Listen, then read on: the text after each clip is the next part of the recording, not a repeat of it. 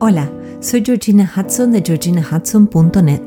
Este podcast ha sido concebido para acompañarte en el camino del autoconocimiento y el bienestar y para que juntos tracemos un mapa para alinear mente y corazón. El tema de hoy es cómo podemos soltar nuestras tendencias perfeccionistas y te voy a contar algo muy pero muy personal hacia el final del podcast. Para más información sobre lo que hago y sobre mí, te invito a visitar mi página web en georginahudson.net o mi cuenta de Instagram, georginahudson.coach. Hola, hola, hola. ¿Cómo estás hoy? El tema de esta semana está inspirado en mi propia experiencia y en una decisión que he tenido que tomar con respecto al podcast semanal. Quédate conmigo por favor hasta el final porque ahí te contaré a qué conclusión he llegado. Y si eres nuevo o nueva en el podcast, te cuento que hace más de dos años dos años largos ya, empezaba a escribir blogs semanales con suscripción. Eh, unos meses después, me lo acuerdo como si fuera hoy, mi marido me regaló un micrófono. Yo pataleé porque no quería que me regale el micrófono porque la intención de él era que me animase a pasar al formato podcast. Ha sido para mí toda una aventura salir de mi cascarón de intelectualoide para compartir mi conocimiento y mi experiencia eh, contigo y sobre todo ponerle el cuerpo al podcast con mi voz. Eh, lo más reconfortante, tengo que admitir, ha sido ver cómo cada semana se han ido sumando más y más suscriptores y también seguidores en las otras plataformas como Apple Podcasts y Spotify. Y sinceramente, quiero contarte que el trabajo detrás de la producción del contenido es como mínimo minucioso. Eh, más que minucioso.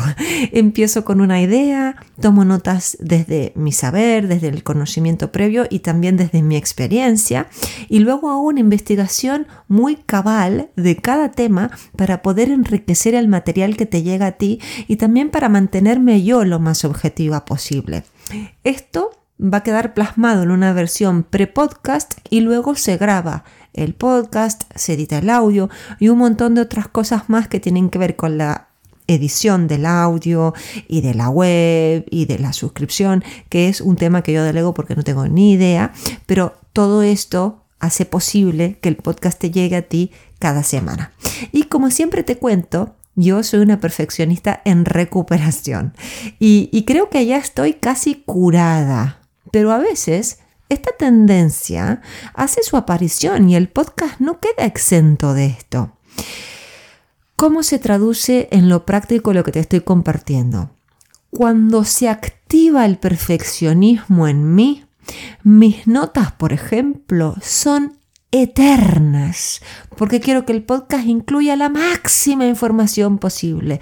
Me tomo muchas más horas de lo normal investigando y cuando finalmente tengo una versión que me gusta, me dedico excesivas horas a escribirla para darme cuenta que al final me ha quedado demasiado largo, demasiado sesudo o detallado este blog para los que prefieren leer o podcast para los que prefieren escucharme. Y te aseguro que no es fácil trabajar tantas horas y días para luego tener que sacar de cuajo y de raíz oraciones enteras, ideas que me encantan, pero que tengo que descartar en pos de dejar las principales. Sin embargo, esta perfeccionista en recuperación ha aprendido a respirar hondo, me pongo las manos en el corazón, me pongo una música que me calme. Por suerte tenemos un montón de material gratuito en YouTube, de música hermosa. Y así vuelvo a empezar si es necesario. Es muy doloroso cuando uno tiene que volver a empezar, pero bueno, al menos me pongo en contacto con eso, ¿no? Con eso, esa frustración y vuelvo a empezar muchas veces porque es más difícil eh, emparchar o arreglar algo que, que finalmente termina siendo demasiado eterno que empezar de ser otra vez. Y también hay algo más importante. Yo cuando me pongo en contacto con mi cuerpo, con mis sentimientos, me doy cuenta que no se trata de ofrecer algo catedrático ni aburrido, sino de ofrecer algo más ligero que pueda agregarte valor. Entonces es ahí cuando mi yo perfeccionista cede frente a la mirada más compasiva de mi yo más madura. La perfeccionista, por supuesto, protesta, refunfuña, pero la adulta en mí la sosiega, validando todo lo que se ha estado dedicando, pero recordándole que este espacio te tiene que llegar a ti y no a los altísimos estándares que la, perfeccionista se ha autoimpuesto y que sinceramente son estándares que están por fuera de la realidad. ¿Mm? Así que esto es, esto es lo primero que quiero contarte. También quiero aclarar que las semanas con un proceso de escritura denso a raíz del perfeccionismo, como lo que te he estado contando hasta ahora, son cada vez las menos. De verdad lo digo, la mayor parte del tiempo estoy súper relajada, feliz. Eh, puede ser que hagamos un trabajo interesante con un cliente o que yo observe algo en mi propia vida, entonces empiezo a tomar apuntes, luego leo algo más sobre ese tema. En general leo mucho ¿eh?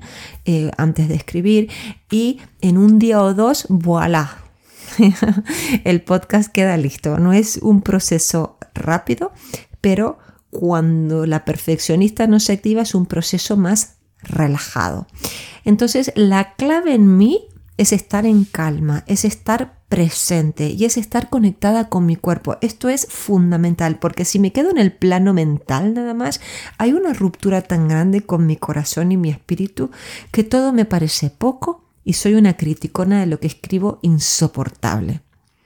Y de verdad que es solo la necesidad de sacar el podcast una vez a la semana la que me empuja a espabilar y a salpimentar el proceso con practicidad. Pero no es fácil. Te voy a compartir algunas de las características de las tendencias perfeccionistas que tengo yo y, otras personas, pero yo no tengo todas las características que te voy a eh, contar aquí. Pero algunas sí, ya te digo, lo importante es hacerse consciente de esto y poder actuar para decir, bueno, ok, me está pasando esto y sin ningún drama intentar hacer, tomar una acción que nos saque del pantano, ¿no? Entonces, lo primero es tener estándares de calidad que se alejen de la realidad. Aquí levanto la mano, esta es una de mis tendencias cuando se activa la perfeccionista en mí y yo siempre insisto en esto. En una escala del 1 al 10, una persona ambiciosa puede apuntarle al 10. Ahora, el perfeccionista lo que va a hacer es intentar llegar al 15 o al 20. Nada le va a parecer suficiente y bien, o muy bien o excelente, o excelente. Pero es una pena, porque el 15 o el 20 no existen. Y el perfeccionista se ha gastado luchando para llegar a un lugar irreal. Eso es terrible, porque uno se queda súper cansado. Número dos, miedo a la equivocación. Aquí también tengo que levantar la mano. Y también me voy a detener en la palabra miedo. El perfeccionista teme no hacer las cosas bien, teme no pasar el examen que se ha autoimpuesto, porque a nadie le importa que haga las cosas como él o ella cree que tiene que ser. Y también teme la desaprobación del mundo exterior. Entonces también hay una mirada puesta en el afuera en vez de en el interior. Y en consecuencia, el perfeccionista no tolera los errores. Y sin embargo, es justamente con las caídas que tenemos la oportunidad para aprender. Entonces, a recordar eso. Número 3. Tener un crítico interno despiadado. Aquí también levanta la mano esta perfeccionista recuperada y con esto me refiero a esa voz interior que nos machaca y nos dice que somos un fracaso, que no somos lo suficiente, que no se nos dan bien esto o aquello, entre tantas otras muchísimas cosas. Y lo malo es que esta voz es terrible y puede descorazonarnos y puede paralizarnos y, y dejarnos en un lugar de no acción. Número 4. Resistencia al cambio. Muchas veces la sola idea de empujar más allá de lo conocido y arriesgarnos a no hacer las cosas, y aquí abro comillas, perfectas, nos asusta tanto que preferimos el calorcito de lo familiar. En vez de lanzarnos al proceso creativo, lo dejamos para cuando llegue el momento, entre comillas, perfecto. Como ya he dicho, el momento perfecto no existe. Lo importante es animarse, dar lo mejor de uno, soltar y confiar. Yo en Instagram creo que fue la, semana, sí, el lunes pasado creo que puse algo que decía, empieza antes de sentirte preparada o preparado, porque si tienes una tendencia perfeccionista, siempre te va a parecer que te falta un poquito más para estar lista o listo para lanzarte. Y número 5, esto no, no me toca, pero sí muchos perfeccionistas se victimizan o se ofenden frente a las críticas constructivas. El perfeccionismo trae aparejado muchísimo estrés. Es como tener el puño de la mano súper apretado, así se pone nuestro cerebro. Por lo tanto, es probable que alguien con las mejores buenas intenciones te diga algo sobre tu trabajo y tú te sientas dolido o dolida y juegues inconscientemente el papel de víctima, algo así como ¿cómo me puede estar diciendo esto con todo lo que me sacrifico? Entonces, si te sientes reflejada o reflejado con algunas de estas observaciones, intenta tratarte con autocompasión, con amabilidad y empieza a hablarte con la misma dulzura que lo haría alguien sabio y lleno de amor por ti. Intenta ser más flexible y tolerante contigo y verás cómo poco a poco irás revirtiendo tus tendencias perfeccionistas. Te lo dice alguien que ya las tiene casi eh, revertidas, aunque de vez en cuando, como te digo, tengo ahí mis caídas como todo ser humano. Y ahora te hago este anuncio tan importante y que fue tan difícil eh, eh, tomar esta decisión para mí. He decidido que el podcast salga dos veces al mes. Eh, sinceramente me ha costado mucho, como te dije, tomar esta decisión, pero he escuchado a mí yo más lúcida y he llegado a la conclusión que voy a ayudarte mucho mejor encontrándonos cada 15 días. Me encantaría seguir haciendo el podcast semanal, pero aunque tal vez no lo sepas, esto no es lo único que hago. Tengo mi trabajo con clientes semanales, tengo las clases que doy en la universidad, tengo mi voluntariado en una ONG, y tengo la redacción de mi columna para Psicología y Mente, la revista donde muchas veces te comparto los links y todo lo que escribí. Y sinceramente necesito recuperar mi tiempo durante los fines de semana porque me encuentro los fines de semana encerrada escribiendo, grabando podcast, buscando fotos y haciendo todo lo que, lo que implica el podcast. Quiero poder escribir sin la presión de tener una entrega semanal.